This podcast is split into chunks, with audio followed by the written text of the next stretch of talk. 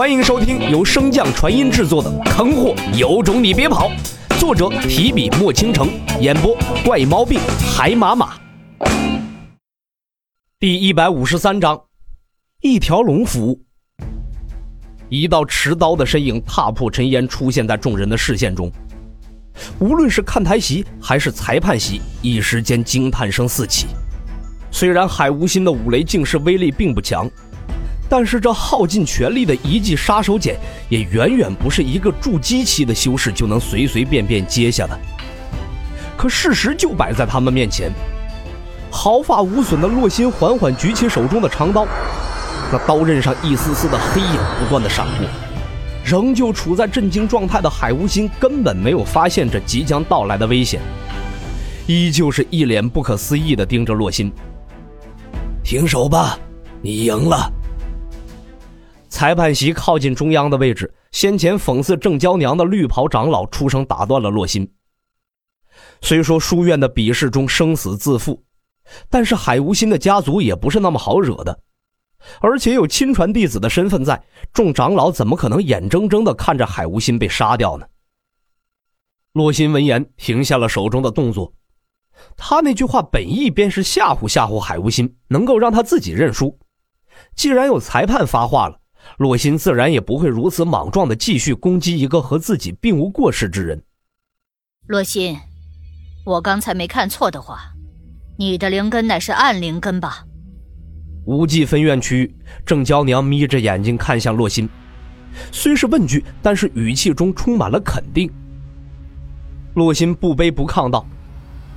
难道现在宗门比试还需要弟子进爆底牌吗？郑娇娘见他不害怕自己，展颜一笑，语气也立刻柔和了许多。当然不是。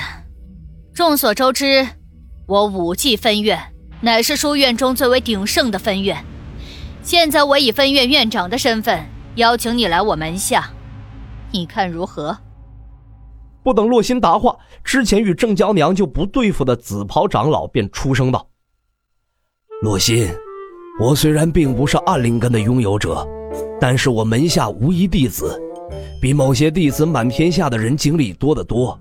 你若入我门下，我定会全心全意的教导你。”哼，可拉倒吧！你们功德峰有能力搞那么多修炼资源供他使用吗？郑娇娘对着和他抢弟子的紫袍长老毫不客气，开口便怼呀：“他一个人搞不到，再加上我呢。”绿袍长老及时出面为紫袍长老找回场子，随后便扭头望向洛心，温和道：“小子，你放心，我们龙蛇二老在功德峰上是能说得上话的。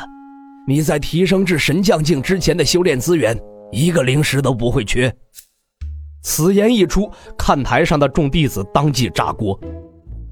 这就是龙蛇二老，我还是第一次见他们。别说你了，我来到书院都三十年了，这还是第一次见到龙蛇二老。这龙蛇二老是什么人？怎么从未听过？不是吧？你连功德峰的掌管者龙蛇二老都不知道？你不会是个假冒弟子吧？啊呃，去年刚来，一心钻研武道了。那你成就可真不小，钻研了一年还是练气境。众弟子的议论声不断的传入洛心和长老的耳中。龙蛇二老颇为满意的点点头，这帮弟子科普的正是时候，大比结束后为他们争取点福利也并无不可。正在众人等待洛心做出选择时，洛心却朝着龙蛇二老和郑娇娘分别施了一个道理：“多谢长老和院长的抬爱。”但是我已经有师傅了，还恕晚辈浮浅，不能入各位前辈的门下。郑娇娘并不相信洛心这套说辞，追问道：“你有师傅？是谁？”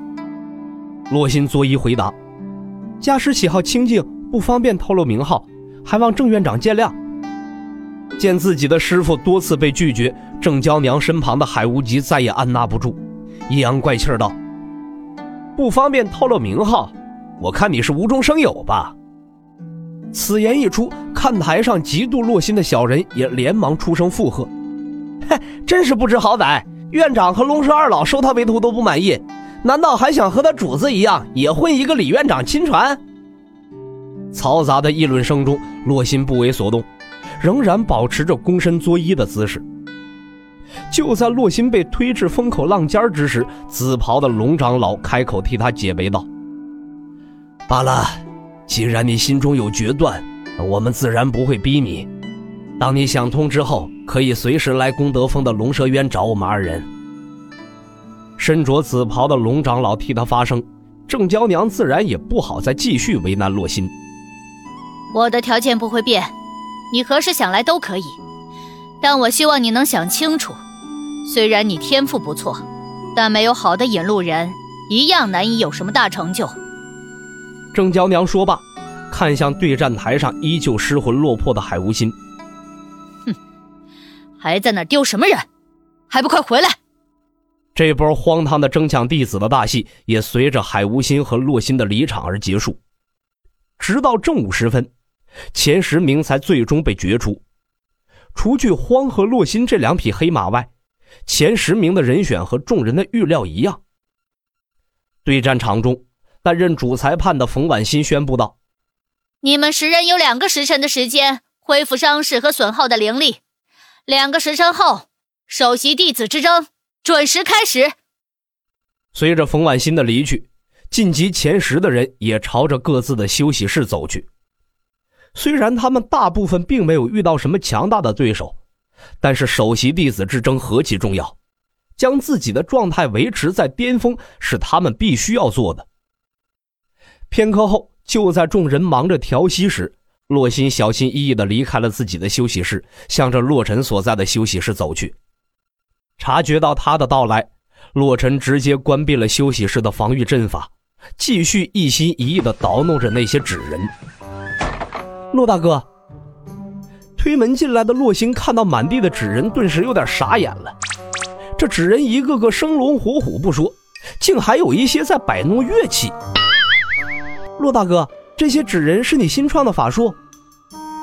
洛尘一边结印一边回应道：“这是从藏书阁收纳的道术，不过有些鸡肋，我正在尝试着进行修改。”那这些纸人为何拿着乐器啊？